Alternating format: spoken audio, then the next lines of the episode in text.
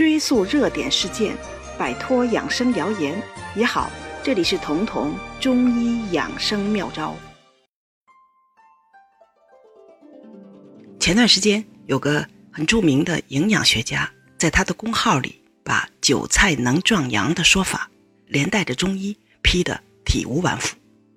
这也不稀奇，因为从现代营养学的角度来看，韭菜所含的营养成分跟壮阳确实没太大关系。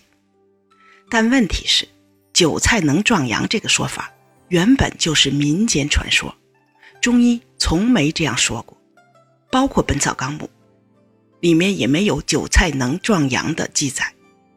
因为一个来路不明的说法就大批特批中医。这就像一个手里拿着锤子的人，如果他总想给这个锤子派上用场，他就会看见什么都觉得像钉子。那么，韭菜能壮阳的说法又是从哪来的呢？可能是因为韭菜也叫起阳草，这个确实在一些中医的文章中提到过。但要注意的是，这个起阳和人们以为的提高性功能毫无关系。中医的阳指的是身体的功能，壮阳在某种意义上就是提升功能的意思，而这个功能范围很广，不仅仅指的是性功能。如果一定要按西医的说法，还应该包括心功能、肺功能。所以，中医的壮阳其实是提振全身功能的意思。如果把壮阳药等同于西医的伟哥。那至少是你把中医理论狭义化了。明白了壮阳的真实含义之后，你可能会问：那么为什么韭菜能有这个作用呢？因为韭菜是芽苗菜，而且韭菜有隔一茬长一茬的特点，可谓生生不息。这个特性就被中医用来顺应和成全人体的功能了。特别是初春，中医讲究吃。芽苗菜，因为中医认为天人相应，人和自然是相互影响的。吃芽苗菜是要借助它们的生发之力来助力身体，长势喜人的韭菜自然首先入选。这也就是中医常说的取类比象。什么是取类比象呢？它的意思是，同一类的事物往往有共同的特点，比如食物、药物的皮。对于治疗皮肤的问题，包括皮肤的水肿，效果就很好。比如生姜皮、冬瓜皮、茯苓皮，治疗皮肤水肿的效果就会好于生姜、冬瓜和茯苓。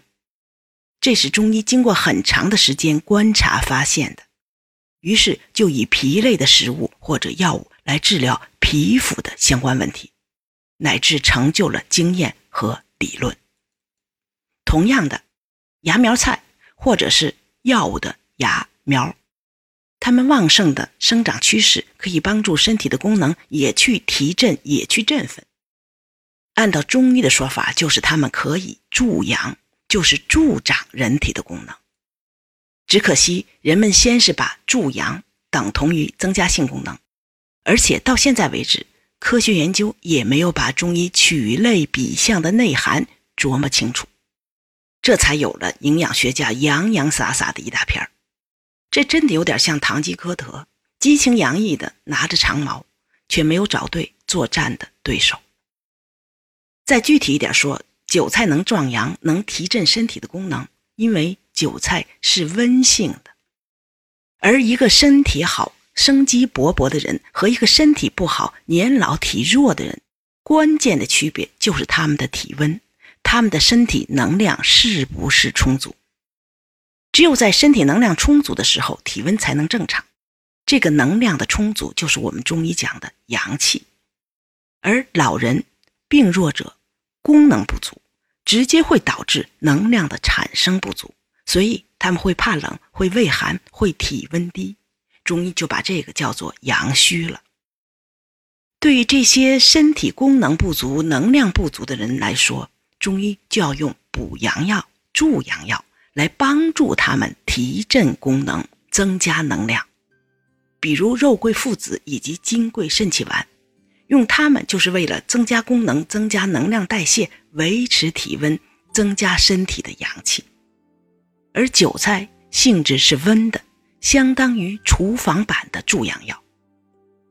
吃肉桂附子的人不可能全是性功能障碍的人。当一个人虚寒严重到肾阳虚的时候，即便年纪很轻，即便性功能没有问题，补肾的、助阳的金匮肾气丸也是他们必用的药。同样的，你指望吃几顿韭菜盒子、几顿韭菜炒鸡蛋就能提升性功能，这基本是梦想。因为韭菜就是食物，他们实在做不到。如果一定要说韭菜有狭义的这种壮阳效果的话，那也是韭菜增加了全身的能量代谢，提升了各个不足的系统功能之后发生的。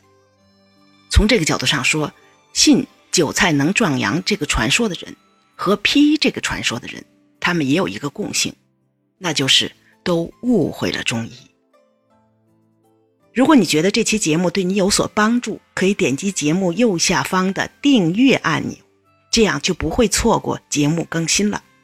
每周二。周四，我会在这里准时开讲。